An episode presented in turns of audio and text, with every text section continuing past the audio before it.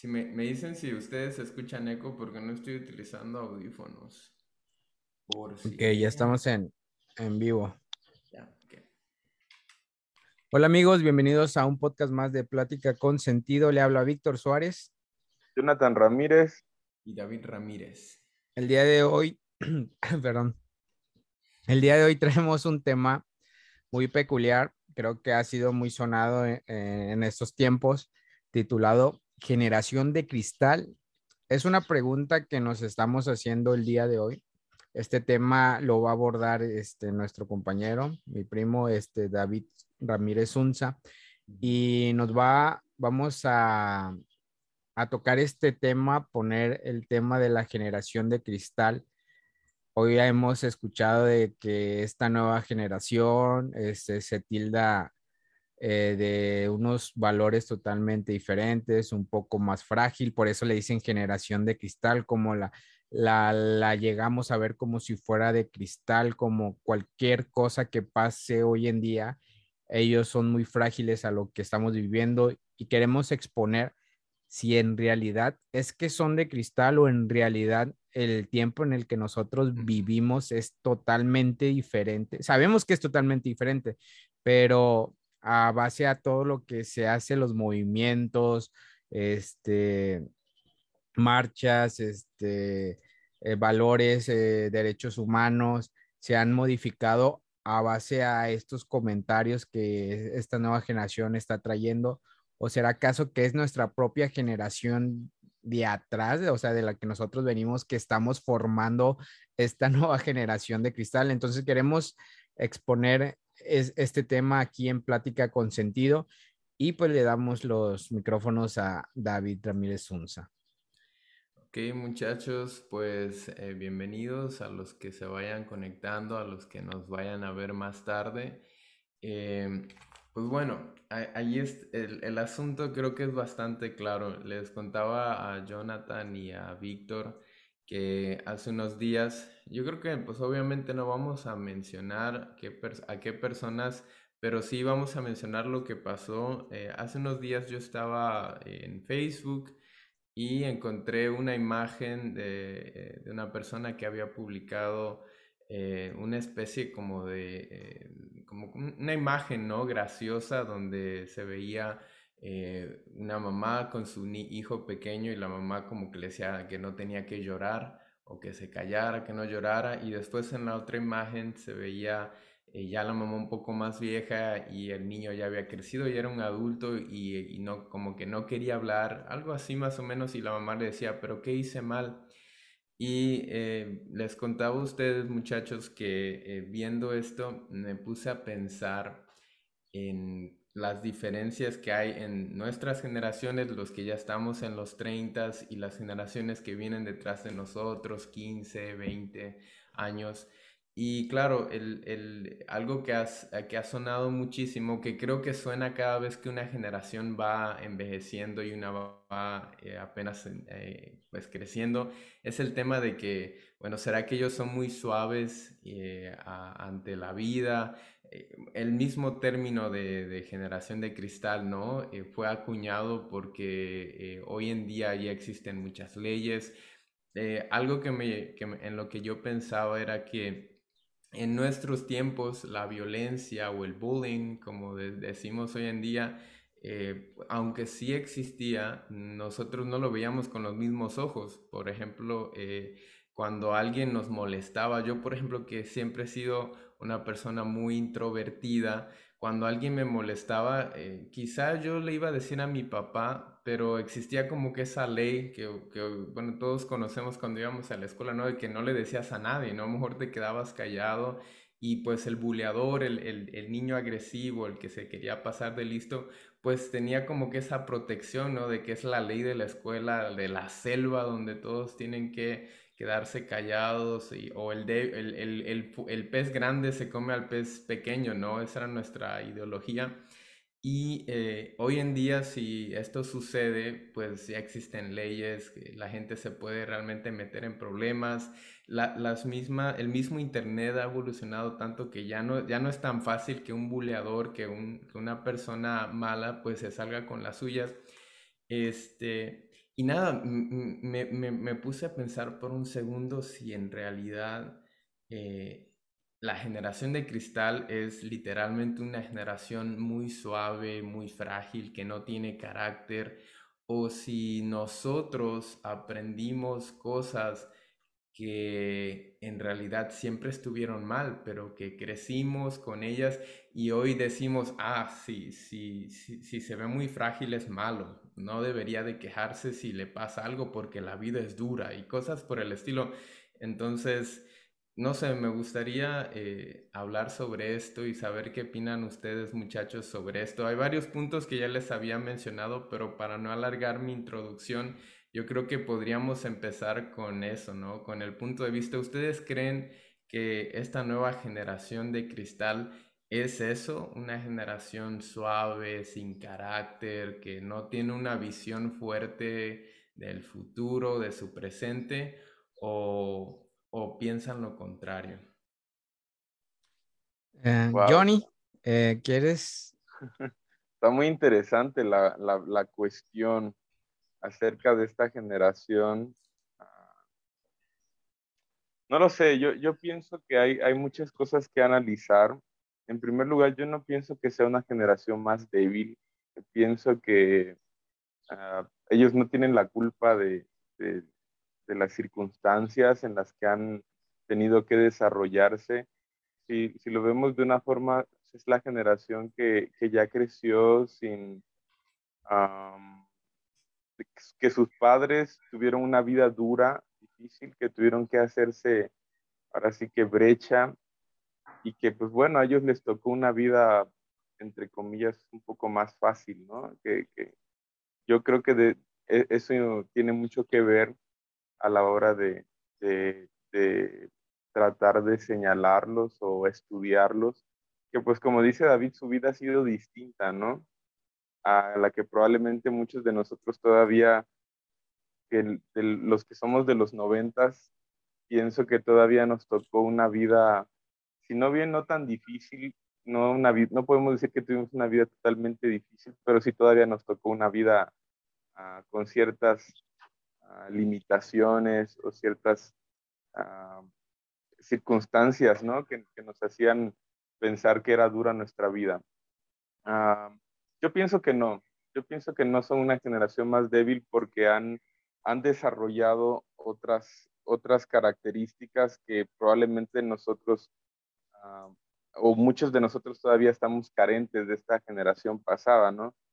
Ah, no sé qué opina el Junior. Yo aquí tengo algunas características. Oye, antes, antes de, que, de que Junior diga algo, yo solo quería decir, quería preguntarte, entonces, si la generación de cristal o estas nuevas generaciones realmente eh, no tienen un problema de alguna forma eso nos estaría poniendo en, en, la posición de que deberíamos de aceptar que tal vez nosotros sí estábamos un poco equivocados respecto a alguna de las cosas que hemos que aprendimos, ¿no? Porque, por ejemplo, tocando otra vez el tema de la violencia, decía yo que, bueno, creo que nosotros tres tuvimos eh, la bendición de que nuestros padres eh, tenían ese tacto de que si nosotros teníamos algún problema en la escuela o demás, pues nos podíamos acercar a ellos, ¿no? Y decirles, este, no, pues mira, me está pasando esto, tal muchachito me está molestando, qué sé yo, cualquier cosa. Y ellos de alguna forma buscaban cómo solucionar el problema, pero sabemos muy bien que, que habían más padres que en realidad les enseñaban a sus hijos que bueno, pues si te pega, tú también pégale, ¿no? Y no te dejes, y, y, si, y si te dejas, eres, eres pues un afeminado, qué sé yo, cosas por el y en estilo. peor de los casos, ni siquiera los, en, el peor de los casos, ni siquiera los tomaban en cuenta, ni siquiera los escuchaban. O, incluso peor que el niño sabía que no podía hablar con su papá de esas cosas, ¿no? O sea, o su mamá, entonces este, la, segunda pregunta antes de que Junior diga algo sería, entonces deberíamos nosotros, estas ya las generaciones eh, que no son tan nuevas, deberíamos de aceptar que, que, pues estamos equivocados en algunas de esas cosas. Y bueno, Junior ahí, eh, no sé. ¿Qué opina Junior? Ok, estaba analizando aquí acerca de lo de la generación. Yo tengo hablaste acerca un punto de la violencia y entiendo lo del bullying, eh, como nosotros es, es, correcto, o sea, tú no podías ir y, y, y denunciar a, con tu padre, oye, me están pegando para que fueran, era, es, tú te tienes que defender, yo entiendo. Pero acércalo, yo, yo quiero entrar en un trasfondo más este, específico acerca de la generación de cristal. ¿Por qué generación de cristal? Muchos dicen, ok, no sé si ustedes han, visto este tema y, creo que es algo contraproducente. Las nuevas leyes, los nuevos derechos que están, están teniendo hoy en día para proteger a, la nueva juventud. No sé si han visto el, tema de que ya un padre ya no puede corregir a su hijo, eh, puede ser penado. Pues, eh, aquí en, en, México están unas leyes en el cual este, si tú llegas a corregir a tu hijo, así sea una nalgada o un manazo o algo, el niño tiene el derecho de denunciarte. ¿En serio? sí, él tiene el derecho de Tienes bases de lo que estás Hay bases, hay bases donde ya, ya todos los niños ya tienen un teléfono con una cámara 4K, ¿no? Pues este, tú no puedes... Con detalles te graban. sí, tú no puedes eso. Este, hay, hay, un, hay un artículo, lo pueden ver, aquí en México, no me acuerdo en qué estado, no sé si sea en el de la Ciudad de México, y no sé si en otros países, pero lo que yo sí sé es que ya este, corregir a, a, tu hijo a, tal grado de esto se llevó a, no sé si, para no, no, no divagar, nos, e, estaba esa postura, creo, y tienen derecho, de hecho hasta los niños en, en, el kinder, si un niño empieza a, te voy a dar un ejemplo de mi, de mi hijo Alex, este, empezó una temporada en, no querer comer su lonche en el kinder. Es, entonces la, maestra le decía, tienes que comer y, Alex este, empezaba a llorar y la maestra le decía, este, oye, este, ¿por qué no quieres comer? Este, ¿quieres que le diga a tu papá? Y él de que no, no, no le digas a mi papá, asustado, Alex. Entonces la maestra llama a, Kenia y le dice, oye, le, empezó a cuestionar, oye, el niño llora, este, no quiere que le digan a su papá, este, eh, el papá le pega al niño, está pasando algo, hay que llevarlo con el psicólogo. ¿Sí me entiendes? Empiezan ellos a, cuestionar qué es lo que estaba pasando. El problema aquí era que yo les había dicho a Iker y Alex que si, que, ah, bueno, más a Alex, porque yo ya sabía que él lloraba por ciertas cosas, porque él es muy tímido en, cuestiones cuando no está en su ambiente. Yo le decía, este, si lloras, este, no, no vas a poder jugar, no vas a poder utilizar la Switch, no vas a poder utilizar el celular, ciertas cosas. Entonces ese era el temor de que no le querían que le dijeran a papá que, que, que, que él llorara. Y ahí que pues es que no sé si ustedes saben lo que pasó de la pandemia y pues los niños estuvieron aquí en casa y entonces llevarlos al kinder, llevarlos a la primaria, pues es algo con que ellos no, no, no, no vivieron es, esa etapa como cuando nosotros entramos al kinder y llorábamos, porque no veíamos a papá, no veíamos a mamá. Entonces, yo, yo, mi incentivo era de que si ellos no lloraban, yo les podía dejar jugar la, la Switch cuando llegaran y, hacer tarea y todo. Entonces la maestra habla eso, eh, indica del, del, niño que si lo golpean, que, le está pasando, si me, empiezan a indagar. Entonces, aquí es a lo que yo voy. Hay tanto que ya no puedes, este, el papá ya no puede corregir a, al hijo, cuando eso es algo bíblicamente, entiendo, y muchos lo agarran a, a, que a palazos y que, pero dice la palabra de Dios que, que, que, que uno tiene que corregir a su hijo, pero tampoco, y también la palabra dice, pero que tampoco lo corrijamos a tal grado de que el hijo se revele. O sea, tiene que haber un equilibrio. Y debe de haber un equilibrio. Entonces, en el punto de la Torah, de la palabra, es que a veces uno agarra ciertos versículos de que oh, es que el, Eterno dice que tengo que corregirlo y voy a corregir a mi hijo porque viene la palabra, pero no leemos lo demás, ¿verdad? No leemos lo que sigue de que, oye, no, sí, pero corrígelo, pero a tal grado en que tu hijo no se, no se vaya a revelar, no se te vaya a sobrepasar por el, el estilo que corriges. Entonces, aquí vemos una ley que se está cambiando y hoy vemos una generación en el cual ya puede levantar la voz, ya puede hacer lo que quiere porque libremente puede decir, oye, mi papá me está golpeando. Vas con los derechos humanos, llegan, te quitan el niño y quién sabe lo que pueda pasar. Entonces, aquí, aquí en esta nueva generación a la que yo estoy hablando, hay un cambio y tú, y tú decías, David, que nosotros eh, tuvimos una formación, nosotros teníamos, a ver, no sé si lo que nosotros hacíamos en ese tiempo era correcto y hoy en día lo vemos como algo incorrecto. ¿No será que hoy estos nuevos valores nos los están cambiando y nosotros estamos pensando que ahora estaba, no estábamos mal? Es como cuando eh, cuando el Eterno, eh, el pueblo de Israel, se, la, la, siguiente generación se olvidó de los preceptos, estatutos y mandamientos que le había dado su padre y desconocían eso, desconocían lo que hacía. Y llegó el Eterno y dijo, oye, yo por eso desde que lo saqué del pueblo de, Egipto les dije, y le recordarán a sus hijos y hablarán de mí, lo que es el, el, Shema Israel, escucha Israel, el Señor tu Dios es uno, y dice, y a tus hijos se lo dirás eh, eh, mientras estés en tu casa, le recordarás todos esos valores. Hoy en día, y es, al, punto que voy, esta generación se ha, se ha olvidado de esos ciertos valores, porque ya puedes vestirte como tú quieres, ya puedes tener el sexo que tú quieres, ya puedes, este, eh, ya nadie te puede eh, corregir e, e, en, ciertas ocasiones. Entonces a lo que yo voy no es que esta generación haya crecido así.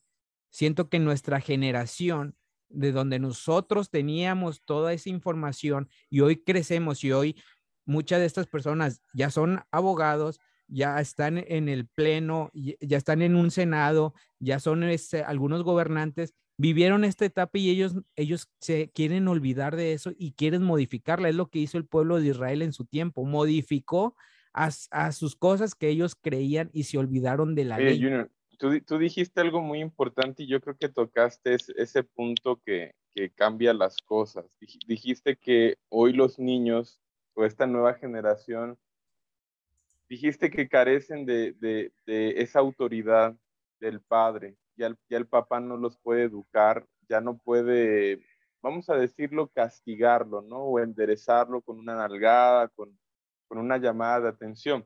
Yo creo que eso tiene muchísimo que ver en el tema. No sé si, si ustedes me, bueno, tiene que ver en el tema, en el por qué se les, se les dice, se les, Llama se les, se les adjunta esta, esta, este título de generación de cristal. Yo creo que, que más va por allá, porque se dicen muchas cosas, que ellos ya no saben lo que es sufrir, que ellos, bueno, yo, yo siento que, que, hay cosas que realmente, no todo, no todo lo que hizo nuestra generación pasada fue bueno, no, no todos los maltratos, porque hubo, como tú dices, hubo padres que sí se pasaron de lanza, padres que sí cruzaron la raya, y no podemos decir que todo lo que nuestros padres hicieron con nosotros, hablando de forma general, fue totalmente bueno y, y debió ser así Quizá el problema es que hoy en día, con tal de corregir esos errores, como dice, ahora nos estamos yendo al otro extremo, al otro polo, de no, de no querer decirles nada a los niños, ¿no? Y miren,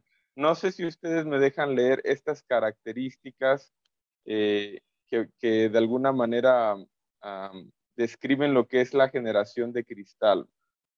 Creo que, que, estamos hablando, ¿no? Si realmente lo son. Fíjense esas características asociadas con esta generación. La tecnología y sus avances forman parte de su día a día. Eso es, eso es correcto, ¿no? Es una de sus características. Todo es efímero y su vida social se desarrolla principalmente en las redes sociales. También eso es real, yo pienso. Aquí viene el punto que decía el Junior. Son frágiles y entre comillas pone el, el, el contenido que, está publicado aquí en Internet, porque hay poca autoridad y sobreprotección. Yo creo que ahí está el punto de inflexión, ahí está el detalle. Después sigue diciendo, falta de empatía. Ah, no sé qué se refieren con esa idea de falta de empatía. Poco interés por la lectura y la cultura, sin embargo, prevalecen sus habilidades audiovisuales. ¿Qué opinan de ese yo Quisiera, yo quisiera ah, mencionar, no sé si ya terminaste, Johnny. No, faltan cinco puntos.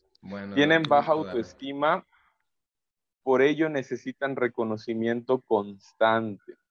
Tienen poca tolerancia a la crítica, al rechazo y a la frustración. Mayor sensibilidad a los problemas sociales. Ahí vienen como que los puntos positivos. Son, son más sensibles a los problemas sociales, capaces de desarrollar una mayor inteligencia emocional. Ese es un punto muy a favor de, esta generación. Son, tienen más inteligencia emocional.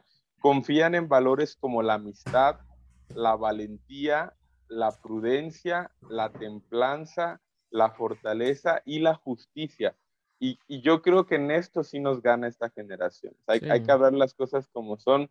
Lo decía David, en nuestra generación era malo llorar, era malo pedir ayuda. Si, tú ibas con tus papás y acusabas al niño, al, al buleador, pues eras el débil, eras el débil.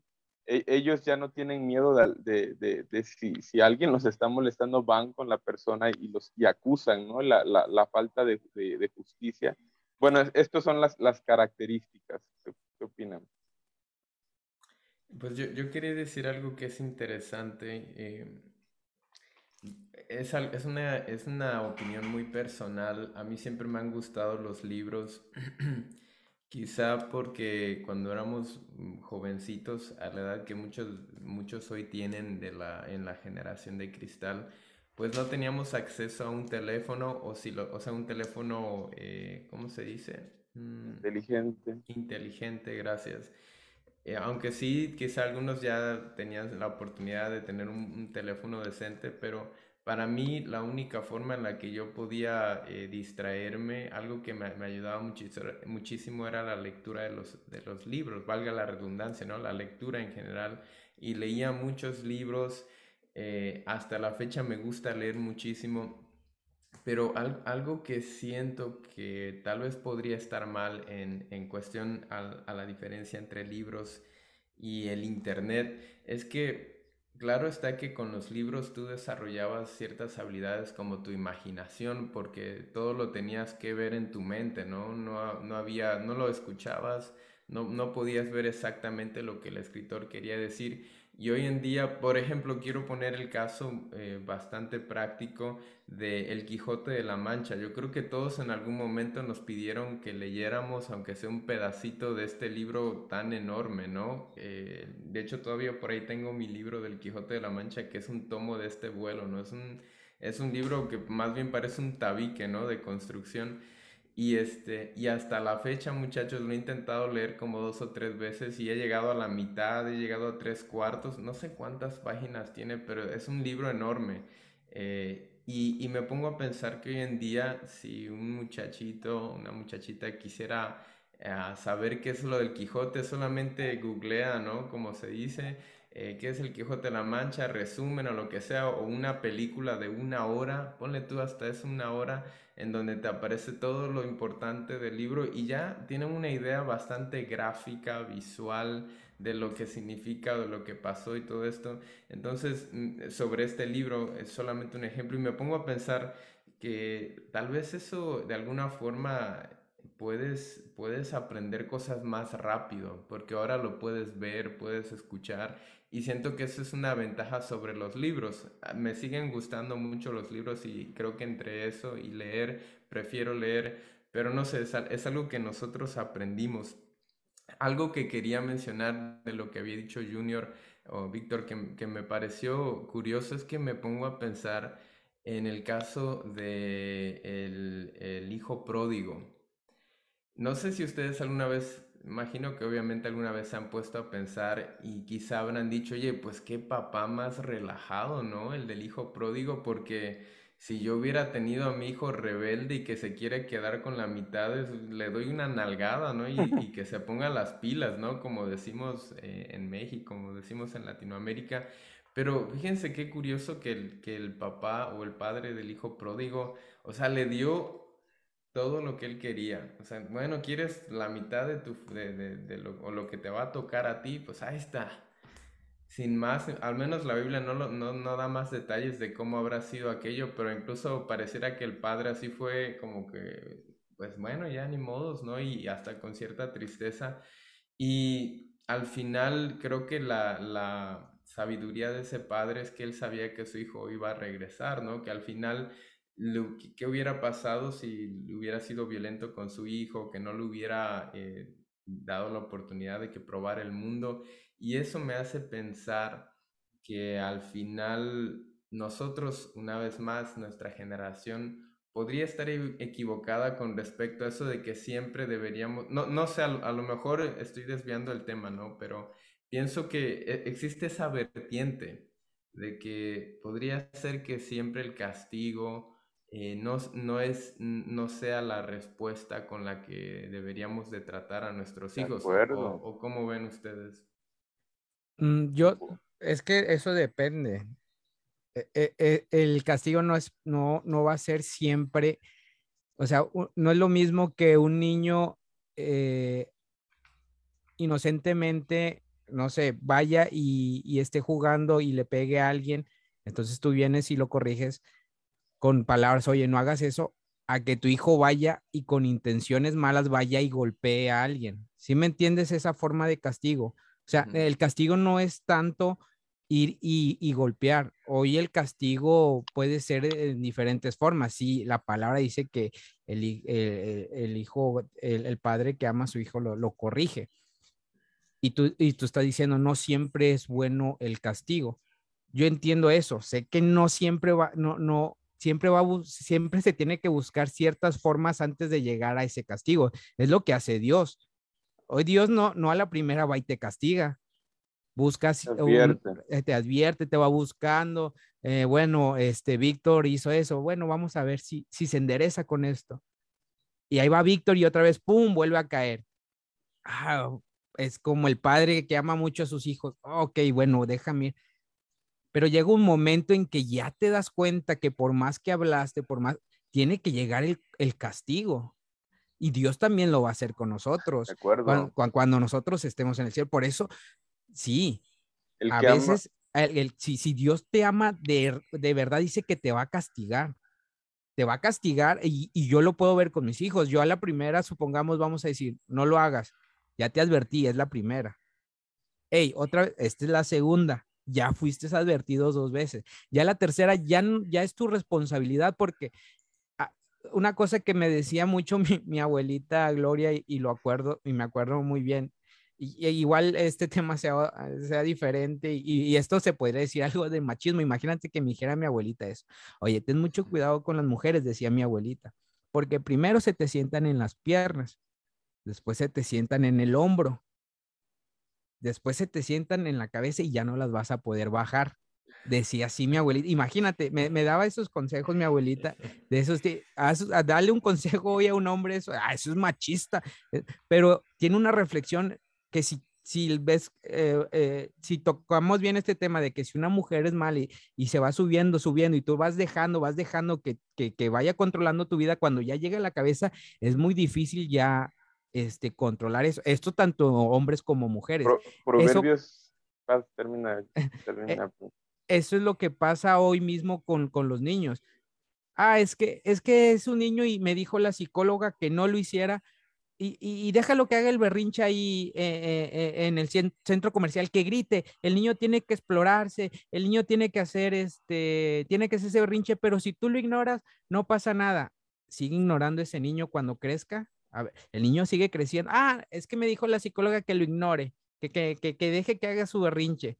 Va creciendo, va creciendo ese berrinche. Ese Si no lo pudiste controlar desde que tenía tres años ese niño, no me vengas a decir que, que, lo quieres controlar ya cuando sea un adolescente de 18 años.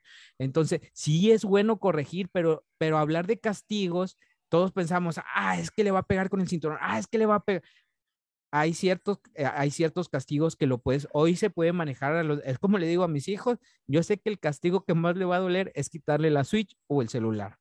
Así, con eso yo nada más, con eso, con, con eso lo, agarro. Pero va a llegar el momento que ellos crezcan y ya ese castigo eh, eh, ya no lo van a ver, van a, va, va a ser diferente.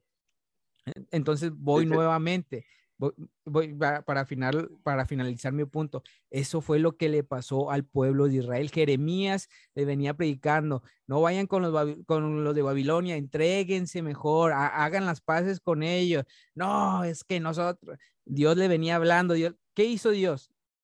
¿Los castigó o no los castigó David? Sí. Los castigó, muchas muertes, eh, ese rey de Babilonia eh, hacía muchas cosas con, con el pueblo de Israel y eso fue un castigo, pero el Eterno les advirtió, les mandó a Jeremías para que le dijera, ¿qué ha pasado? ¿qué les he hecho yo para que ellos se hayan olvidado de mí sus padres? ¿Qué fue lo que se les olvidó a sus padres? No contarles a sus hijos de dónde venían. Ellos se olvidaron de eso, se, olvidaron de la Shemal, de, oye Israel, ese fue el punto, se olvidaron de sus estatutos, preceptos y mandamientos. Hoy es lo mismo. Hoy si nosotros no corregimos, si no hacemos lo mismo con esta generación, no les decimos lo que tiene que, los valores, va a pasar lo mismo. Vas a dejar que una psicóloga vaya y, y te diga lo que tienes que hacer con tus hijos o vas a leer lo que es la palabra del Señor y vas a saber qué es lo que tienes que hacer. No tienes la necesidad de ir con una psicóloga. ¿Por qué, ¿Por qué ir con una psicóloga? Ella tendrá una mente y tú no tienes una mente para poder analizarlo. No Dios nos dio a, todo el ser humano el, poder de pensar. Entonces, como estamos acostumbrados a buscar, a, eh, vamos a esperar lo que digan los dirigentes. Ah, esto es bueno. Ok, esto es bueno, lo hacemos ah, pero dijo que esto es malo, bueno, esto ya no lo podemos hacer porque es malo. Dejamos que piensen por nosotros y ese es, es ahí donde la gente, es donde esta sociedad se empieza a desviar. ¿Qué pasa con el padre que no lee la Biblia y no ha leído Proverbios 3:12? Que dice, porque el Señor a quien ama reprende como un padre al hijo en quien se deleita. En, otro, en otra versión, porque el Señor corrige a quien, a quien él ama, como un padre corrige a su hijo favorito. Y así, pues el otra versión, pues el Señor corrige al que ama, así como el padre corrige al hijo, que es su alegría. El, el, todo lo que dice Junior, yo, yo, siento que es, es, correcto, porque si hoy en día, yo, yo, coincido con lo que dice David, en que no siempre el castigo es la solución, porque la, la misma palabra de Dios, eh, muchas veces vemos como Jesús eh, fue tolerante eh, de hecho, el, el, el, ejemplo del hijo pródigo ¿no? nos habla de un padre que fue muy tolerante, que dejó que su hijo experimentara, pero hasta ahí podemos ver a un padre que supo, yo pienso, pienso que fue un padre muy inteligente que lo dejó probar para que él pudiera llegar hasta a, la realidad, ¿no? Para que el hijo al final llegara a la realidad. Al final él sufrió y se dio cuenta de su error yo a lo, mejor no sabemos, la historia no nos dice, a lo mejor ese padre en algún momento lo castigó, pero el, el, hijo fue totalmente rebelde y simplemente ya no quiso recibir más palabras ni consejos y se rebeló y se fue. Ah, obviamente no, la, la, la, historia no nos da detalles, ¿no? Si realmente, pero yo pienso que el padre en algún momento uh, lo reprendió también, como cualquier padre que ama a su hijo. Uh, pero ¿qué pasa cuando si hay necesidad de corregir, como decía Junior, y no lo corregimos por X razón, porque la sociedad hoy en día nos dice que, que es un delito pegarle al niño, ¿no? O porque creemos, ay, ah, a mí me trataron así mis padres y yo no quiero que mi hijo sufra lo que yo sufrí, por lo tanto yo no le voy a pegar, yo no, yo no lo voy a castigar. ¿Qué está pasando? Y, y me gustó eso que dijo Junior que por no, no, no poner nuestra atención a lo que la palabra de Dios nos dice, pues podemos tomar decisiones que a la larga van a hacer que nuestros hijos simplemente sean, sean hijos rebeldes. Porque eso que dice Junior, e, ese ejemplo me gustó, ¿no? Eh, porque qué niño no hace un berrinche, ¿no? Hay niños que hacen, la mayoría de los niños hicimos en algún momento y, los y todos los niños hacen berrinches van al, al, al, centro comercial y ahí tú los ves tirados, revolcándose. Y, ok, yo entiendo que a lo mejor un padre inteligente en ese momento no, lo va, no, lo va, no le va a llamar la atención o no lo va a castigar, pero cuando llega a la casa, ese padre tiene que, tiene que hablar con su hijo y sin, tiene que corregirlo, tiene que corregir a su hijo, pero, pero algo que dijo Junior y es muy importante, ¿Qué pasa con un niño que a los 3, 4, 5 años, ay, porque es un bebecito, cuidado y le das una algadita, ay, pobrecito, no, no hay que pegarle. ¿Qué pasa cuando ese niño llega a los 6 o a los 7 años? ¿Qué va a pasar con ese niñito? Que el día que tú le quieras poner una mano, ese niñito simplemente te va, te va a ser tu trapeador, o sea, ya no se va a dejar. Entonces, yo pienso que si, si un padre no corrige a su hijo desde bebé, Mm, va a llegar el momento en que ya, ya ni, los golpes, ni los golpes. Yo siento que hay padres que cometieron ese error, que a los de cuatro o cinco años, y ojalá y esto no me meta en problemas, ¿verdad? De lo que voy a decir, pero que no le dieron una nalgadita al niño para que se corrigiera. ¿Qué pasa cuando llega a los siete años? Le van a querer pegar, pero ya va a ser, ya, ya, va, ya, ya no va a ser suficiente.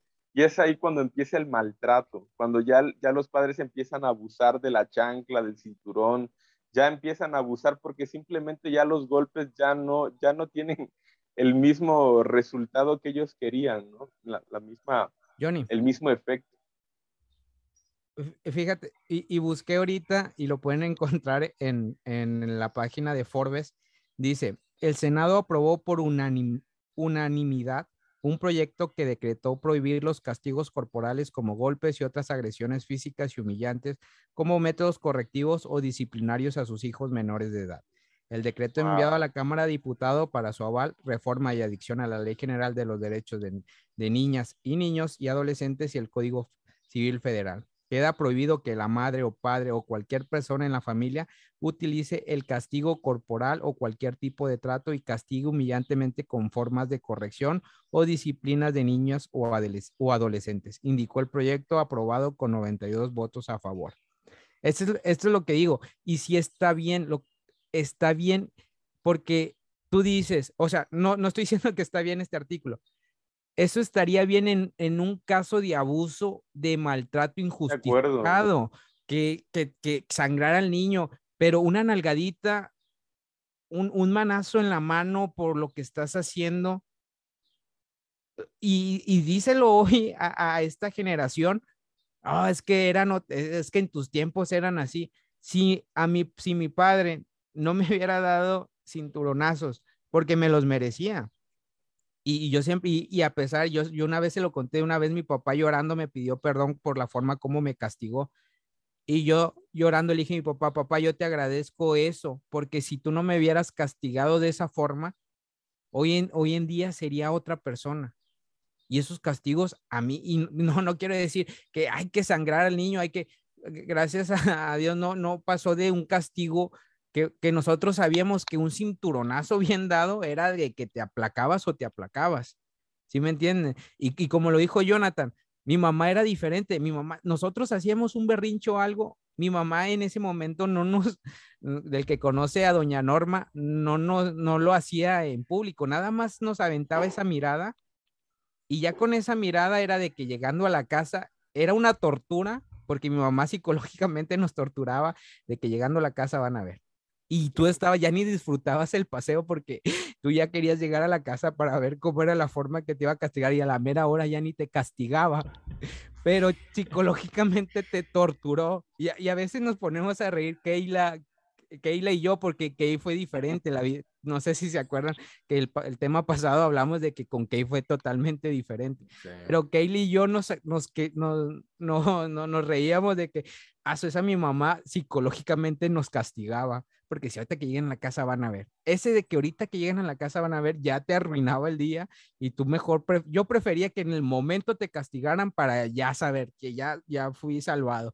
Hasta para cuando nos iban a pegar, uno se hacía el voluntario de yo primero, yo primero, para no escuchar los gritos del otro, que, porque Keila era, Keila, Keila ni, ni, le estaban dando y Keila ya estaba dando unos gritos que psicológicamente a mí me, me traumaban me traumaban porque Keila era de que eh, gritaba para que lo escuchara mi abuelita Gloria y llegara mi abuelita Gloria a defendernos. una vez de que cerrada esa puerta, si ya no estaba la jurisdicción de, de nuestra abogada, eh, que en paz descanse mi abuelita Gloria, ya valía. Ya vale.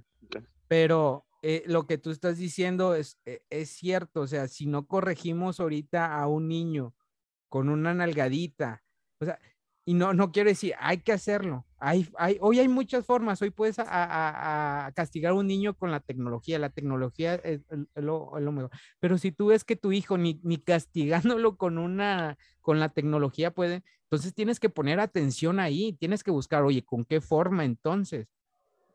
Y, y, yo siento que ese recurso sería ya el último, ya sería el de que, lo siento, hijo, te tengo que castigar de esta forma porque no quiero que al final yo, yo me vea llorando que tú estés en la cárcel, que te hayan hecho algo, que te hayas buscado algún problema porque yo no lo hice. No sé si ustedes han visto en las noticias que de videos que se hacen viral y hasta chistosos que dice, no, es que mi hijo, ¿por qué lo mataron? Él robaba, pero él, él, robaba, pero sin violencia.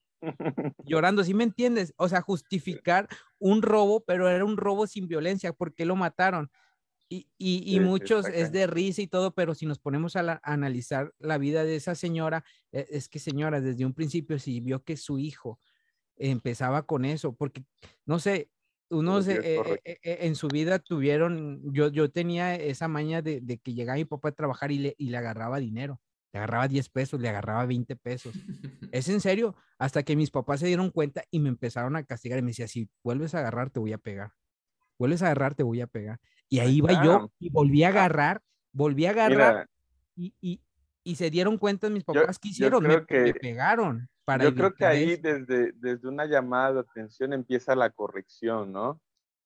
No, no, como tú decías, primo, no necesariamente se tiene que llegar a golpear al niño o, a, darle una nalgada.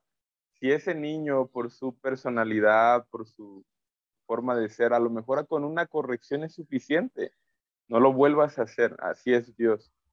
Ah, y hay niños que yo pienso que son más dóciles, que con una llamada de atención pues van a, van a retomar el curso, pero hay otros niños que, no, que, que, son más duros, que se pueden hasta llegar a burlar de su papá o de su mamá, y es ahí donde yo creo que ya entra el, el, ok, entonces, ¿qué sigue? ¿Qué castigo? Uh, ¿Qué corrección es más adecuada para cada niño? También eso de golpear al niño uh, solo por golpearlo, uh, de que porque el niño hizo algo, no lo sé, porque el niño, no sé, tiró un vaso de agua, y un padre lo golpeara por eso, ahí ya no sí. Ahí, sí estamos hablando de violencia, de, de, de, papás que no saben educar a sus hijos. Pero obviamente la corrección es corrección y como tú decías, primo, hay que buscar la forma de corregir al niño para que ese niño no se vuelva un delincuente, un, pillo de 15, de 20 años. Y al final yo creo que ahí es donde se, se define lo que es realmente una, una generación de cristal, ¿no? Creo que ese es el punto de inflexión que decía yo, la falta de autoridad y sobreprotección hacia a los niños de cristal. ¿Por qué? Porque si ese niño desde, pequeño no, supo lo que era una autoridad, no supo lo que era un límite, ese niño va a crecer creyendo que él puede hacer y deshacer en el mundo. Y, luego los vemos que son los, los niños que pues terminan en la cárcel, ¿no? Y es ahí donde, como el padre no lo corrigió, como no se le corrigió a ese niño, la vida se va a encargar de corregir, al niño, al niñito, ¿no? Al niñito de 20, 30 años. Ahora sí, la vida se va a encargar de darle sus buenos garrotazos y, eso sí es duro, ¿no? Entonces, yo pienso que, ahí está la, cuestión de, la generación de cristal. Creo que ese es el punto negativo que hoy en día ellos, uh, muchos de ellos no, no, tienen corrección en sus hogares, ¿no? Y, y del punto que tú decías a favor, eso sí estamos conscientes que esta nueva generación exige justicia, algo que hoy en día e, ellos, si llegan a ver ciertas injusticias acerca de, personas, ellos levantan la voz, algo que nosotros en, nuestro tiempo nunca lo, lo hacíamos. No sé si sea por temor, pero... Era temor, e, era temor, primo. Esta generación viene ya con, con nuevos cambios, eh, justicia, equidad, este, igualdad, pero el problema que al, al, haber estas, e, estas peticiones, los dirigentes que están ahí, siempre, siempre hay ciertas agendas en la cual el enemigo se va a meter para poder hacer algo bueno, hacerlo algo mal, porque quieren igualdad y hoy la igualdad es de que hoy se puede hacer lo que quiera con todo. Tú puedes tener un novio de tu mismo sexo y no pasa nada. La sociedad puede tiene... haber confusión, ¿no? sí, me entiendes. Hay ciertas cosas correctas, pero como te digo, el enemigo siempre va a trabajar para hacer esa, eh, algo que es totalmente positivo, hacerlo negativo. Y tú decías algo cierto, hay niños dóciles, hay niños que con una sola con, una, con, una, llamada de atención lo hace. Yo tengo ahí Iker y Alex. Iker es solamente una vez y lo hace. Alex el chiquitito, no. Alex quiere ver hasta que diga papá se levante para él controlarse. Alex es como que voy a ver hasta dónde, hasta dónde, hasta dónde. Y tú te vas dando cuenta, el que tiene un hijo o, los que han tenido hijos, yo me imagino que así era con mi papá, era de que a ver hasta dónde llega el viejo, si, si no sobrepaso el viejo, hasta dónde llega el viejo, sé hasta dónde tengo que llegar pero con mi mamá yo no le podía jugar a ver hasta dónde llego, porque al quererle jugar a ver hasta dónde llego era, explotaba y ahí venía la corrección. Entonces, no se puede modificar estas ciertas cosas a todas a, todos los niños de que a todos hay que corregirlos, a todos hay que darle con la chancla. No, tú tienes que saber cómo y buscar y, poner esa última opción a, lo último. Y en cuestión a esta generación, como lo decía ah, David, que en la imagen que vio, de que le decía, no, no llores, los hombres no lloran. Y después ese niño creció, se suprimió todo y ahorita él ya no tiene sentimientos. Es cierto, a veces esas ciertas educaciones que, tuvimos en, la, en nuestra adolescencia, nuestra generación, vamos a hablar de los 90, era feo. No, no, no sé si de repente se meten a ver entrevistas de Televisa de los años este, 80 donde le preguntan a las mujeres, este, ¿ustedes creen que el, llanto de una mujer eh, es, malo y, le dicen los hombres, no, el llanto de una mujer es algo bonito porque la, sabes que la mujer es frágil, la mujer puede llorar y, entonces llora un hombre. No, no, el, hombre no puede llorar porque el hombre es fuerte, eh, el hombre eh, tiene que dar esa autoridad. Y entonces vas viendo esos ideales, cómo eran, cómo van conformando. Y hoy en día yo no le puedo decir a, los niños, ¿te acuerdas que decía, eh, si lloras es niña, es niña, el que llore es niña?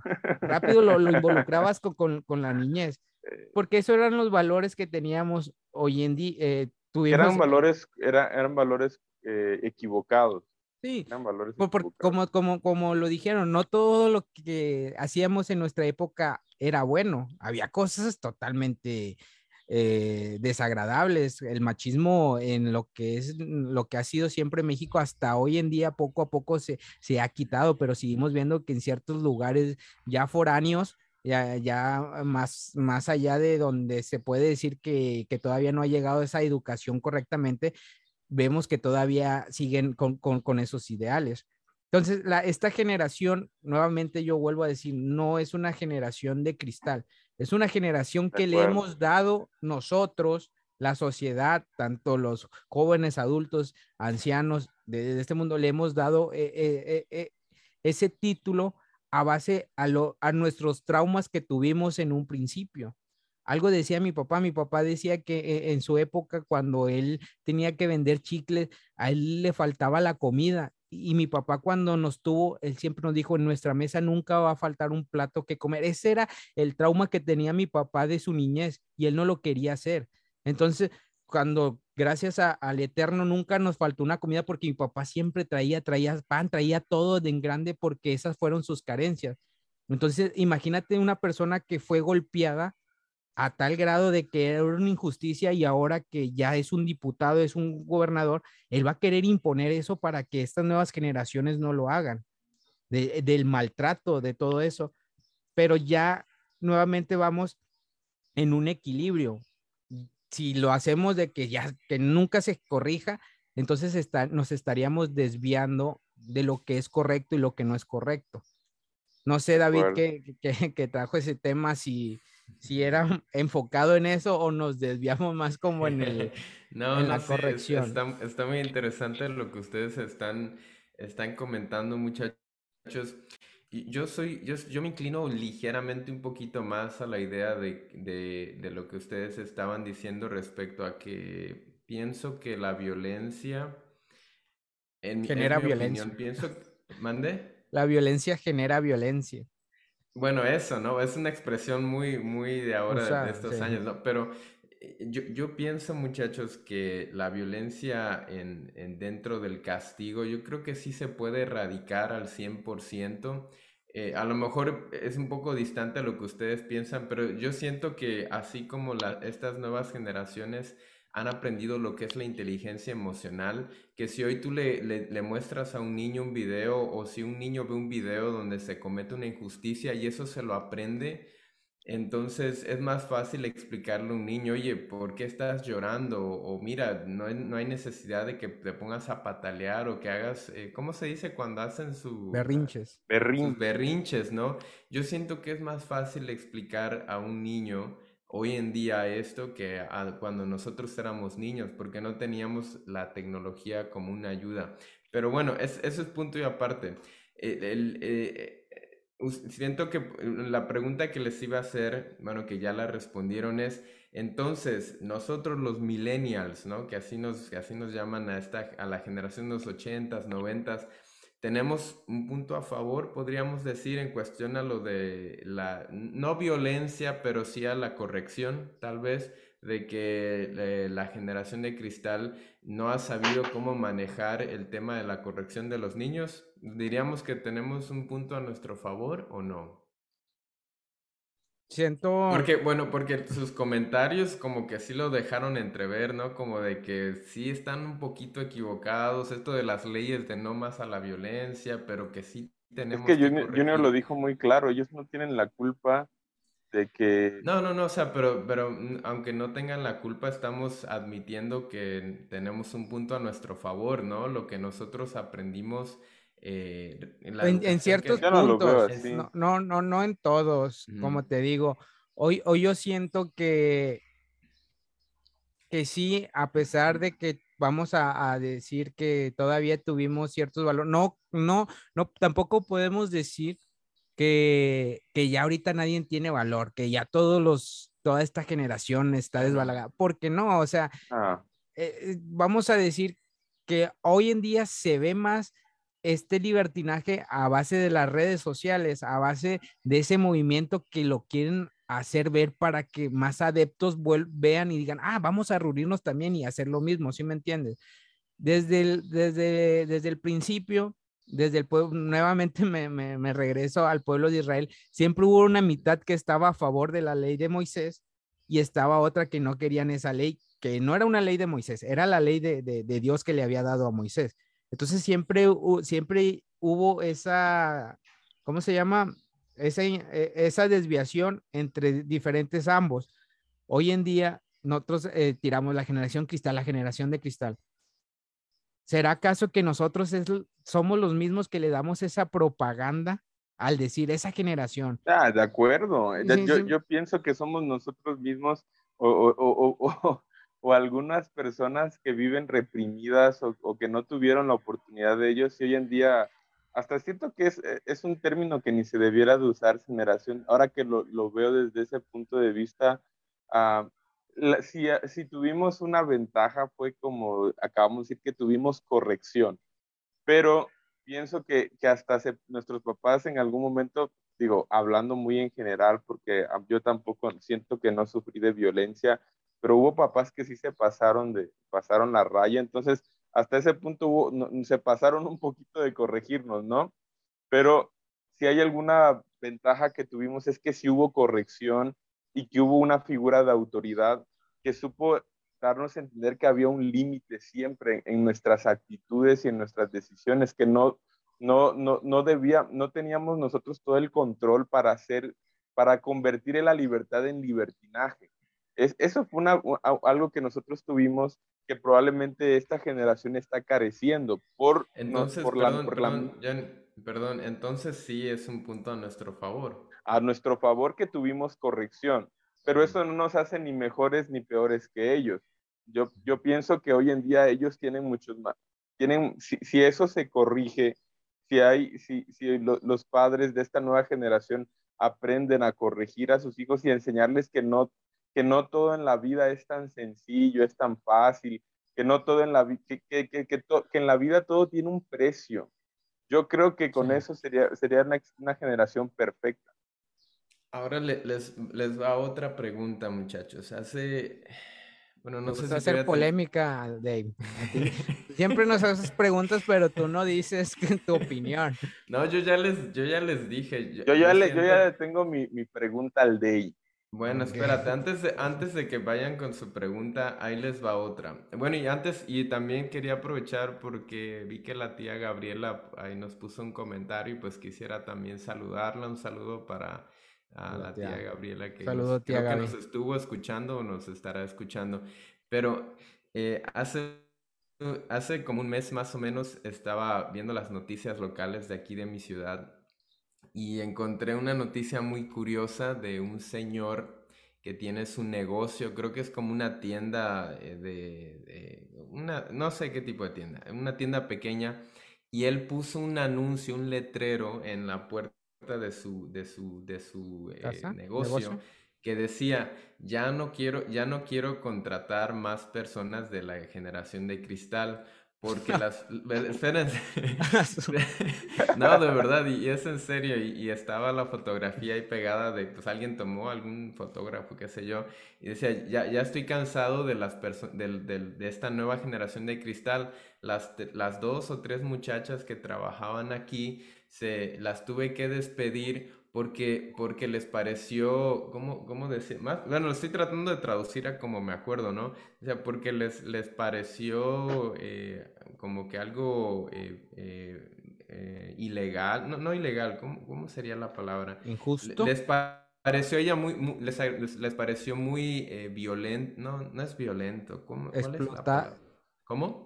Cuando explotan a las personas. Sí, como que les pareció algo así de que estaban explotando porque, y puso ahí, uno, porque no dejaba que sus novios estuvieran con ellas todo el turno, y otra, porque no quería, porque querían descansar varios días a la semana. Entonces él decía, por favor, si quieres eh, trabajar aquí, nada, nada más asegúrate de que no eras de la generación de cristal.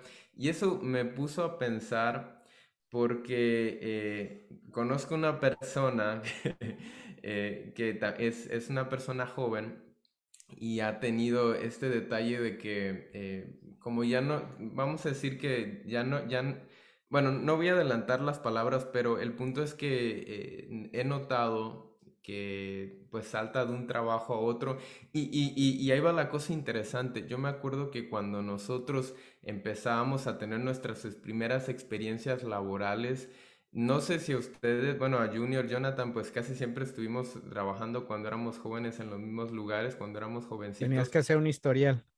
Ándale, sí, no, y déjate eso, que, que la mayoría de estos trabajos en donde nos desempeñábamos, donde laborábamos, había bastante violencia. Yo me acuerdo del primer trabajo que tuvimos, que era un señor, el dueño era bastante así desagradable, prepotente, que incluso, sí, incluso nos quiso, como que decimos en México, agandallar, ¿no? Nos quiso ver la cara. A mí me, recordó a... Y, y, después me, me, acuerdo que así fuimos en diferente, trabajando en diferentes lugares, y, pero yo siento que si, si uno se salía porque te dijeran algo que, ay, me lastimó, me hizo sentir mal, como que eso se veía mal, ¿no? La cultura estaba mal de que, de que si te trataban un poquito feo, ay, qué, qué, este, qué blando eres, ¿no? No aguantas, no aguantas nada para la vida. Pero estás de acuerdo de que eso era injusto o sea, ese trato era injusto. pero y aún así nosotros aprendimos que pues teníamos que llevar, que la vida Tuvimos que sobrevivir. Y, y, y, hoy en día yo, veo jovencitos, ah, bueno, para no ir, tan lejos, eh, aparte de la persona que, que, ya les he mencionado, eh, yo trabajo en una pizzería, como ustedes saben, y hace como unas dos o tres semanas llegó una muchachita a trabajar, era una nueva, era una nueva empleada, y llegaba y todos los días se notaba que realmente no quería estar ahí, o sea, buscaba la forma en cómo evadir el trabajo y pues yo solamente la observaba, ¿no? Y, decía, bueno, pues que qué curioso. Y al final eh, creo que, bueno, ya, ya esta semana ya no se presentó a trabajar. Entonces me, me hace, me hace pensar que en realidad hay ciertas cosas que son injustas en este tema, en el tema laboral, pero que nosotros aprendimos que, que estaba bien, que, que, que, era parte de la vida y que teníamos que, que si queríamos, que si queríamos mantener un trabajo, perdón, teníamos que aguantar un poco esa violencia. Y no sé qué ustedes piensan, ¿creen que, que, es, que, es, que, es, que es justo, que es injusto, que deberíamos tal vez de, de empezar a ver los trabajos con un poco más de escrutinio y decir, oye, por ejemplo, pero eh, es que, e, es que el, el, tema que eh, el primer, el primer punto que el primer punto que tomaste de que no estén sus novios y que quieran descansar, Oye, eso no es violencia. Eh, eso no, eso no para mí no es violencia. yo, yo, entiendo que hay trabajos donde sí puede llegar a, caemos, caemos al punto de lo que decía Junior al principio, falta de autoridad y de corrección. Que, hoy, que, hoy, que hoy esta generación no le gusta que alguien les diga algo, porque lo que tienen que sus hacer. casas les han enseñado que todo está bien, que tienen la, toda la permisión del mundo para hacer ciertas cosas. Quería decir algo más, perdón, perdón. Una pregunta, una, nada más una pregunta. A ver. Day, Johnny, cuando salían de vacaciones, ¿les dejaban tareas? Sí. Hoy en día a mis hijos no, le, no les dejan, tareas, ¿sabes por qué? ¿Sabes por qué, no, por qué no les dejan tareas? Porque el niño no se puede presionar el niño no puede, no, no puede llevar esa presión. Demasiado han estudiado como para llevar una tarea. Si imaginas, espérame, espérame, espérame, Pero entonces estamos hablando de que si ya, ay, no, el niño, y ya vamos a, a tomar, no, no le exijas mucho porque se va a presionar. ¿Cómo vas a ir a un trabajo cuando un jefe de repente necesite algo y, te esté presionando? Ay, no, a mí desde que yo crecí, a mí nadie me ha presionado y me, me voy. Bueno, no, no será Eso, que este sistema va a cambiar, o sea que en algún pero, momento... Pero, sí, sí me entiendo, pero en, un trabajo, en, un trabajo, en un trabajo siempre de repente va a haber presión porque al de arriba le están pidiendo algo y te va a pedir. E, el, detalle es que hay detalles diferentes de, presiones a presiones, pero si nuevas generaciones no, no estén no han entendido que las cosas no siempre son fáciles en la vida, ¿no? O sea, por lo mismo de que viven en un mundo distinto, donde está la tecnología, donde todo es más fácil, y si a eso le añadimos que no hay corrección, no hay autoridad en su casa, pues estos niños realmente no, estos muchachos de ahora no saben lo que es realmente ah, sobrevivir en un ambiente más hostil, como decía David. Aunque yo no estoy totalmente de acuerdo con el sistema que hoy vivimos, ¿no? No estoy de acuerdo con esos jefes que te presionan a tal punto que, se vuelve algo, se, vuelve una, ah, pues se vuelve una especie de violencia, y no quiero sonar a, que soy una persona que, ay, no, no entiendo, porque claro, yo trabajé, a mí me insultaron, yo desde niñito con David trabajamos en muchos lugares y a, mí uno de, los jefes me insultó, así, el, dueño de, de, esa, que era una, era una papelería, y no recuerdo, me, recordó a mi mamá y, y, fue algo duro porque yo nunca, nunca había, una persona nunca me había insultado así tan déspotamente, tan abiertamente y eso me hizo fuerte. Pero no estoy de acuerdo con que, es, que esa ese mismo sistema se tenga que repetir nuevamente. Pero, pero en un trabajo, pero en un trabajo estamos hablando de una presión, yo entiendo, y yo sé, y a quién le gusta que lo presionen, pero en toda, e, en, en, cualquier etapa de la vida vas a tener alguna presión y si no sabes, si nunca tienes esa experiencia o no la sabes controlar, ¿qué puedes esperar del futuro? Te casas y de repente llegue la presión de que tengo que pagar esto y tengo que, ¿qué hace, qué, qué, qué hace esta nueva generación? si no está acostumbrada a manejar esas ciertas emociones. No quiero decir que, ah, debemos romantizar la presión y que la presión, pero debe de, debe de, de, haber un, un, punto en tu vida que hayas experimentado y saber manejado esa presión. Mm, ¿Sí me entiendes? Hoy, hoy en día me digan, ah, no, no me puedes presionar a que te trabaje eh, de, de, lunes a, a, sábado y nada más darme un día, dame, dame cuatro, digo, porque pues me estás presionando. No, no, de, acuerdo, de acuerdo, Junior, en el sentido de que la misma naturaleza nos enseña que, que el mundo tú tienes que luchar, hay que, eso, hay que aprender a sobrevivir. E, en eso estoy totalmente de acuerdo, que, que, que, la misma naturaleza nos enseña que es así, la vida no es fácil, en la vida hay momentos en que tienes que llorar, que te tienes que doler y que te tienes que sobreponer a ciertas circunstancias. Eso es real. Y, y, pienso que, que, en esa forma, pues sí, tenemos otra ventaja, ¿no? A la, a la generación que, ha venido Imagínate si, imagínate si a los apóstoles no, no, no, los vieran. No le digas, no le digas generación de. Johnny, imagínate si a los apóstoles no los hubieran presionado el, el Sanedrín, todos esos, hubieran tenido una vida de que, ok, hasta, el, hasta los mismos discípulos fueron presionados. Volvemos a caer, volvemos a caer en que todo esto viene a, viene a, de alguna manera, a caer en el punto que los padres quieren hacerle la vida sumamente fácil, a los niños. E, ese, es el ahí está el punto, ahí está el punto de que el niño puede hacer, que el niño pues no es capaz ni siquiera de tender su camita, no, pues es que el niño eh, a su tiempo lo va a entender, no, hay que enseñar disciplina, autoridad y, no, y no tenemos que llegar, como decía David, a la violencia.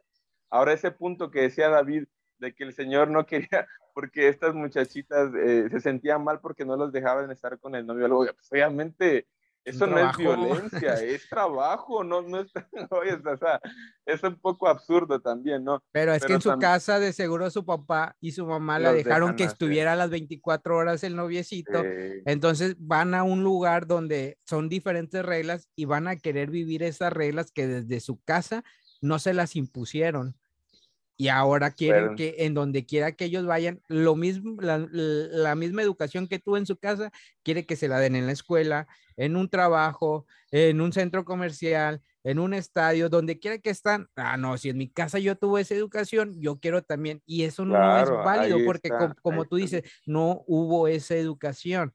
Entonces, ahora yo, yo le quería hacer una pregunta al David, porque él, dijo algo interesante que él cree que es posible erradicar todo tipo de corrección física. No sé si así te, entendí, David. Sí, sí. Que, es posible corregir, eh, er, erradicar todo tipo de, corrección física. Ahí va mi pregunta. si tú fueras papá y tú a, tu niño, por ejemplo, no sé, siempre que vaya al supermercado, el niño quiere un chocolate y si tú no se los das, se, empieza a revolcar. Y tú, ah, pues, llegas tranquilamente a tu casa y le explicas a tu hijo que no es posible hacer eso. Eh, X. Llega el la segunda semana y vuelve Davidcito Junior al mercado y quiere un chocolate.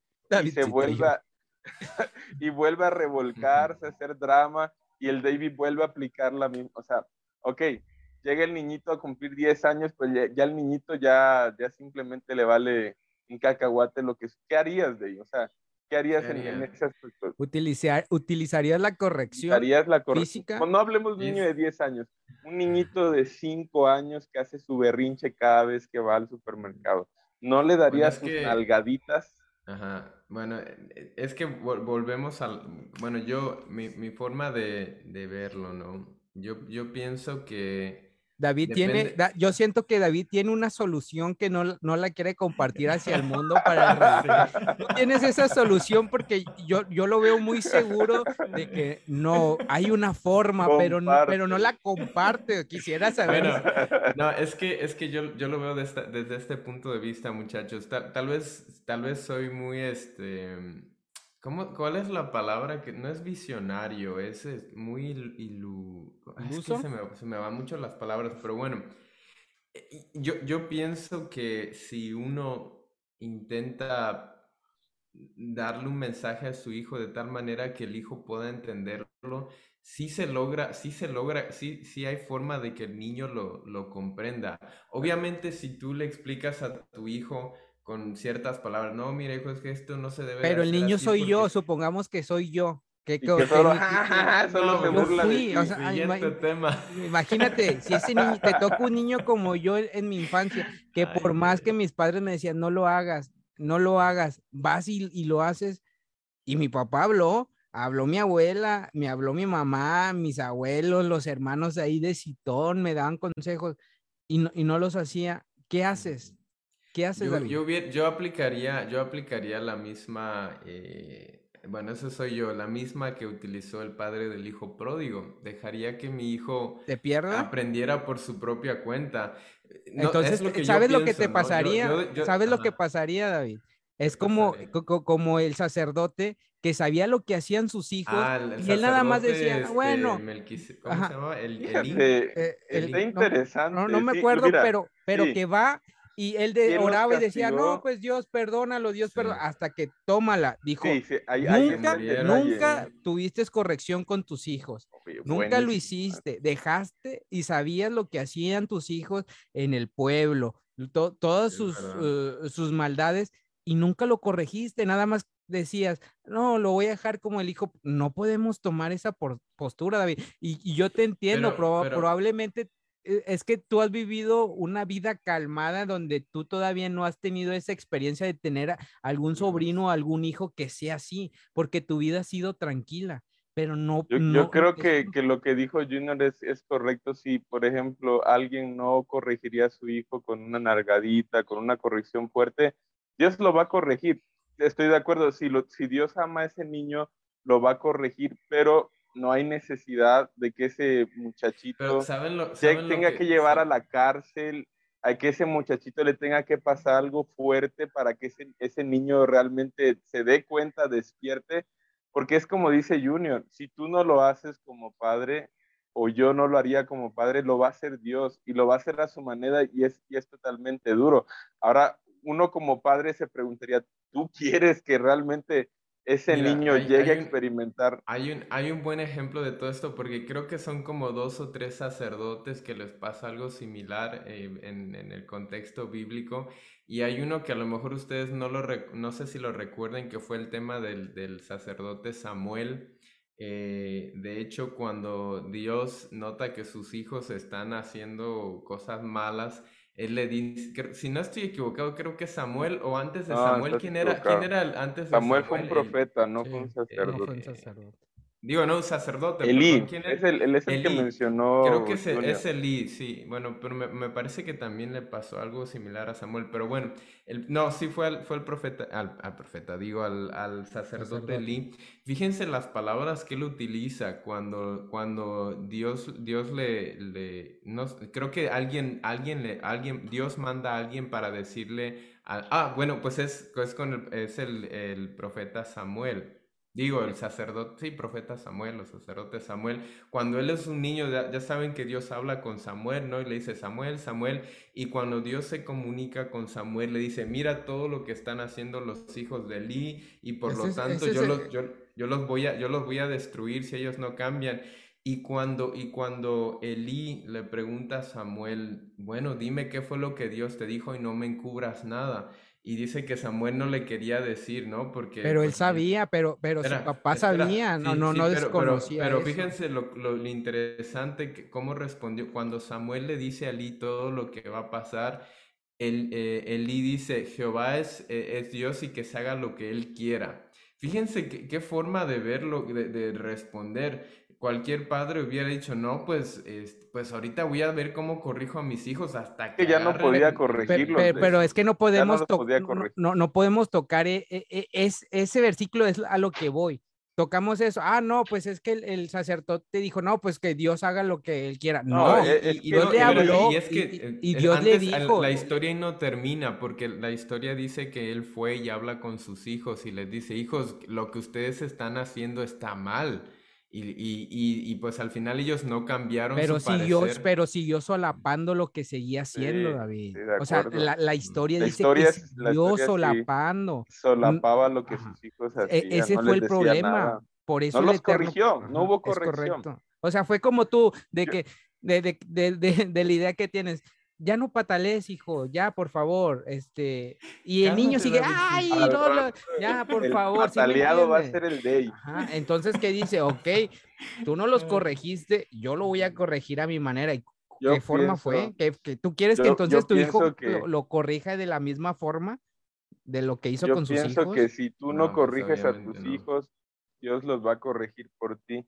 Yo me quedo con esta reflexión. En Génesis dice, cuando dice que Dios, fíjese cómo castigó a la humanidad por, porque eh, eran continuos a hacer el mal, estoy hablando del diluvio. Y después dice que Dios reflexionó y dijo, ya nunca jamás voy a volver a castigar la tierra por el hombre, porque ellos de por sí, su mente es de continuo hacer el mal. Eso quiere decir algo muy básico, que los niños desde bebés ya nacen con esa tendencia a ser rebeldes, ya nacemos con esa tendencia a querer a, rebelarnos contra, autoridad, contra cualquier autoridad, porque ya el pecado está en nuestros genes, es bíblico. Entonces, ¿qué ha pasado con este mundo que ha matado a Dios? No sé si ustedes se han puesto a, ver un poquito de, esos youtubers o filósofos que hablan mucho del tema, ¿no? De, que la sociedad hoy en día mató a Dios, porque, porque por, por, por nosotros, por, por herencia, por, por, por ya ya por, por, por naturaleza pecaminosa, no, no, no, nos gusta que nos llamen la atención, no, no nos gusta obedecer, no, no, nos gusta tener una autoridad y por eso la sociedad ha matado a Dios y por eso hoy en día la sociedad está pagando su, el mal, el, haberse, el, el haber eh, rechazado a Dios es lo que hoy estamos viendo. Yo pienso que pasa lo mismo con, con, con las nuevas generaciones, que, que, que, siempre como dice el David, no es que yo tendría una estrategia secreta, ultra, mega eh, refinada, pero yo siento que, que la, la, la, situación es, no, es, es, igual para todos. O sea, si es verdad, ojalá que al David le toque un niño, porque yo pienso que hay niños que son muy tranquilos. Yo siento que yo era un niño muy tranquilo y sin embargo hubo momentos en los que yo sentí que quise hacer maldad, que quise ser un, un, un niño maldoso. Fíjense, yo siendo un niño muy tranquilo y siempre así me he considerado que fui muy tranquilo, pero llegó el momento en que pues mis papás me tuvieron que dar una, un, pues una corrección, ¿no? Una trompada. Entonces, yo siento que siempre va a ser así, o sea, el, el, niño por naturaleza va a ser niño y se va a querer revelar. Pero bueno, ya el David nos el... contará. no. Oigan, ya, yo sé que ya vamos llegando al, al final de, de, este de podcast. Este episodio, pero quería, quería señalar algo así súper rápido sobre el segundo tema, que era el tema laboral. Fíjense que yo me, sigo como que en mi postura de que siento que ciertas cosas nosotros simplemente las aprendimos así y por eso eh, vemos quizá las nuevas generaciones y, y, tendemos a juzgarlos y yo me incluyo porque mentalmente sí lo he hecho, en mi mente los he juzgado, eh, pero me pongo a pensar que decía Junior algo acerca de la presión que me llamó mucho la atención. ¿No es acaso, me pregunto yo, no, no, es acaso esa misma presión generada por cosas que están mal hechas dentro del trabajo? Yo siento que los, los empleados no deberían de sentirse presionados eh, al momento de trabajar. Al, algo que me sucedió eh, en, o nos ha sucedido, yo creo que a todos, y no, no me dejarán mentir, que no, no falta el, el jefe, el gerente, que, es, que, que, tiene, que sabe cómo, vamos a decir entre comillas, cómo tratar a, su, a, a, a los empleados y va y les compra algo. Ay, miren, te compré un sándwich, te compré, y todos los días hace lo mismo, o va y platica contigo un rato y te hace sentir como que especial. Pero después cuando viene un momento en el que ya tú vas a salir, oye, ¿te podrías quedar una hora más? Y tú te acuerdas de todos los sándwiches que ya te zampaste y de, todo, y de todas las cosas que ya te dio tu gerente y por lo mismo, ah, no, pues sí, está bien, sí me quedo. Cuando la realidad es que tú ya te tenías que haber ido y te, y sí. te quedas no porque, no porque tú sientas de corazón y digas, ay, sí, qué genial. Ya sientes un compromiso. Sino que ya existe ese compromiso y se genera una presión porque dices, oye, esta hora que me la voy a pasar aquí tal vez puedo haber hecho alguna otra cosa. Entonces, solamente ese es un ejemplo que yo pienso que es algo que hemos aceptado tan bien, que sigue sucediendo y tal vez, bueno, yo no soy de la generación de cristal y si algún muchachito, muchachita, Te voy a que, que, nos diga, que nos diga, pero, pero sí, yo siento que es algo que hemos mal aprendido, ¿no? Con, en nuestra generación. Y con esto termino mi bombardeo, muchachos. Es que con ese, ese, ese también es una respuesta clave lo que hemos aprendido a veces de nuestra infancia, nosotros queremos este, hacerlo ahora en nuestra generación, ¿sí me entiendes? Es como un patrón. Yo aprendí a que la presión es buena y, y la quiero inculcar a mis hijos, cuando en realidad no debería de ser así. De Ellos deberían de entender. Y, y yo he tenido, eh, eh, eh, no ese problema, pero sí esa plática con Kenia, mi, mi esposa, en cuestión de corregir a los niños porque ella me dice, es que yo nunca, mis papás nunca me, me, me, dieron una nalgada o me agarraron de cinturonazos. Y ella da su postura. Y, y, yo le digo, sí, tú eres una persona tranquila, eres una persona opuesta a mí. Y, y, me, y probablemente dice, no, pero yo era como Alex, así andaba y todo. Y le digo, ok, sí, te entiendo, le digo.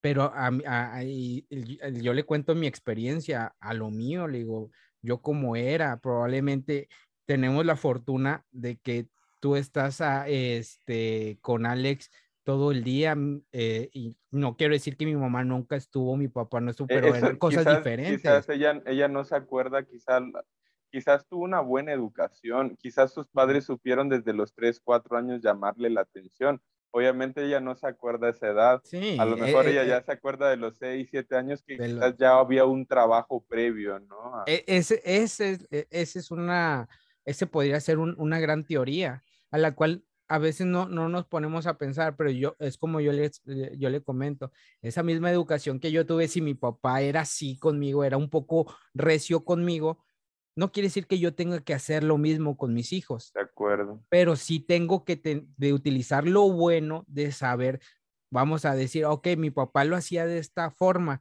probablemente a mi papá le faltó manejarlo un poquito con esto a ver si funcionaba. Y si tú empiezas a, a- a mover ese patrón, esa guía que tú tienes y, y empiezas a borrar, bueno, borro esto y le voy a agregar esto a ver qué funciona y ves el resultado, pues puedes decir, ah, oye, no, no siempre tiene que ser, como dice David, lo que aprendimos a implementarlo hoy en día. Y yo estoy trabajando con eso. O- ahorita probablemente tengo mis niños chiquitos y, y es, y, y sí es cierto lo que dicen las personas adultas. Cuando tienes a los niños chiquitos los puedes controlar, pero cuando, vuel- cuando se vuelven adolescentes ya es muy difícil. no. Y es lo que a mí me pasó. Probablemente yo, dice mi mamá, es que tú eras una persona tranquilita donde yo te ponía, te dejaba. A diferencia de Keila, Keila la dejaban y dice mi mamá que ella se iba y agarraba de, de niña. Pero ¿cómo fue la diferencia? Keil- Keila creció en la adolescencia y fue tranquila y yo me volteé, ¿sí me entienden? Entonces Cambiaron los papeles. cambiaron los papeles. Entonces, hoy yo puedo tener e- e- e- esta guía de cómo, cómo tener a mis hijos a la raya, pero no sé en la adolescencia cómo vaya a, a pasar. Entonces, aquí voy nuevamente, ya para concluir. Yo siento que el- lo que uno debe de hacer con esta generación o con la nueva generación que viene es nada más guiarnos en lo que es su palabra. Eh, Dios es el único que te va a decir cómo puedes corregir o cómo no. Hoy, hoy pusimos muchos ejemplos, pusimos los de los sacerdotes. Dios les habló, Dios te habló, oye, está haciendo esto tu hijo. Es una advertencia. ¿Quieres que yo lo corrija o lo quieres corregir tú? Uno como padre no, va- no vas a querer que venga una persona y corrija a tu hijo. ¿Cómo se, ¿Cómo se sentiría? Yo ahorita lo siento, yo no puedo dejar que venga una persona y los corrija, pero si mis hijos están haciendo algo incorrecto, yo tengo que respetar. ¿Te corrigieron? ¿Por qué te corrigieron? Ah, porque hiciste esto y esto. ¿Quieres que te vuelvan a llamar la atención? Yo se los he dicho cuando les regañan mi, mi- hermana o, o mi cuñada, que son sus tías, y ellas, y ellas tienen la libertad de corregirlos. Yo siempre les he dicho a ellas. Digo, cuando ellos vengan llorando, que, oye, es que me corrigió por algo. ¿Qué fue lo que hiciste? Ah, hice esto, esto. Ok. ¿Quieres que te vuelvan a corregir? No. Bueno, entonces no lo hagas. Entonces, ahí van esas correcciones. Es poner atención. Yo siento que la atención hoy en día es fundamental. Si nosotros no ponemos una atención y dejamos que los niños hagan lo que quieran, entonces ahí va a haber un problema en un futuro. Entonces, creo que llegamos a esa conclusión de que no, hay genera no existe la generación de cristal. Existen nosotros que tildamos o, o por, por, nuestra educación, nosotros ponemos ese, nombre, ese sobrenombre, porque no creo que esta generación vino y dijo, eh, yo soy una generación de cristal. Y a mí, a mí llámenme generación de cristal. ¿Sí me entienden? Que nosotros no, y la otra generación, si ustedes hablan la de nuestros padres, decían, oh, es que en mis tiempos nosotros éramos Sí, y, no, sí. y, y, así va a ser. Y, y, nosotros mismos hemos recibido una especie de crítica de, de nuestros es, antepasados. Es correcto. Dicen, no, en mis tiempos, si tú hubieras hecho eso, no, cállate, no tendría los dientes ahorita. Imagínate cómo era entonces la otra Sí, generación. No, no estarías vivo, entonces la otra generación lo diría. Y entonces va cambiando, va cambiando, va cambiando. Es cuestión nada más de, de, seguir, de no olvidarnos de los estatutos, preceptos y mandamientos del Eterno. Ese es, la, es Proverbio te lo dice, y ese es el, el, es el libro correcto, ahí viene el secreto. El que, eh, el que puso Proverbios te está dando la forma de cómo seguir estas nuevas generaciones. Pero bueno, ya este, esa es, es mi, mi, mi conclusión. Eh, David, Jonathan, la conclusión ya para, para finalizar. David, ¿quieres dar una el, conclusión? Johnny, el Johnny. Johnny. No, bueno, mi, mi, conclusión es, eh, yo creo que ese ha sido un tema eh, muy importante, muy interesante. Yo también no creo que exista como tal una generación de cristal. Pienso que cada generación tuvo sus ventajas, sus desventajas. Hoy vemos a una generación más eh, emocionalmente más preparada, eh, más justa, tienen esa, esa madurez emocional que quizás nosotros carecimos o que nos, nos, los que nos antecedieron también carecieron. pero pues sí, solamente corregir esa parte, ¿no? De la corrección, esa parte de la autoridad, si esta generación se le corrigiera un poco más o a las nuevas generaciones se le corrigiera, se, les, se les, uh, que hayan, haya, haya, haya, autoridad que sepa guiarlos, les va a ir les va a ir bien porque tienen muchas más ventajas que nosotros. Me quedo con lo que dice Junior, la clave está en la palabra de Dios, no está en los psicólogos. Lamentablemente lo, lo que leía Junior, yo creo que hoy en día uh, estamos viendo cómo eh, la sociedad quiere borrar totalmente a Dios, a su palabra, pero si, si los padres de hoy en día, yo, si Dios no, pues me lo permite, seré próximamente padre este año, yo creo que con eso me quedo. Yo sé que si yo pongo mi vista en la palabra de Dios, en, la palabra del Eterno, como dice Junior, yo sé que con la ayuda de Dios nos va a ir bien y vamos a ser uh, parte de, vamos a ser padres de una, de una mejor generación. Así es. Y pues ahí está la, ahí está la respuesta, como el Eterno se los dijo al pueblo de Israel. Recuérdenles a sus hijos de dónde venimos, quién es su libertador y quién es el que los va a guiar, para que en un futuro no se olviden y no estén pagando errores que nosotros hicimos, como fueron esos padres, que por no darle una educación correcta, el pueblo se desvió y tuvieron que pasar e, estas circunstancias. Entonces, hoy en día la única forma en la cual nos podemos guiar para poder llevar a esta generación, pues es la, la palabra del Eterno. Así que pues esperamos en algún tiempo que David ya nos acompañe también con sus experiencias de algún hijo y, que, que, espero ver e, esa forma porque yo siento que David tiene esa solución. David es una persona tranquila, no sé si sus palabras, porque tienes algo, tienes un convencimiento y, y tú sabes una plática que tuvimos acerca de un problema que teníamos y estuviste ahí, primo, pero, primo, pero, y me quedé ese de primo, y me, me estuvo hablando y ustedes vieron lo que hice, bueno, ok, no me voy a ir a esto, pero voy a tratar de hacerlo de esta forma. Entonces yo siento que tú tienes... Eh, ya, les, ya, les, ya les contaré, si algún día si algún a tener día... un hijo, la, la, la teoría que voy a ir creando y todo. Un sistema educativo que va a reformar la educación. Va, en... va a ser un libro, eh, guía de padres para... guía de padres suaves, de padres, así se va a llamar. Pero bueno, este, muchas gracias a todas las personas que, que escucharon, que, bueno, que vieron este, es, este podcast. Así es. Que vieron esta sesión que tuvimos. Les agradecemos los comentarios, todas las familias, a todos los jóvenes, a que nos están viendo. Este, escuchen el consejo de sus padres, escuchen el consejo de los adultos. Ellos tienen mucha información que nos puede ayudar. Y son, y son consejos de una vivencia, pero escúchenlo, no quiere decir que, que lo hagan, escuchen y analicen y guíanse conforme a la palabra de Dios, porque es el único que nos va a dar el, eh, eh, el resultado para, para tener una excelente vida. Así que muchas gracias, nos vemos en un siguiente podcast más de Plática con Sentido. Hasta luego. Shabbat Shalom. Hasta luego.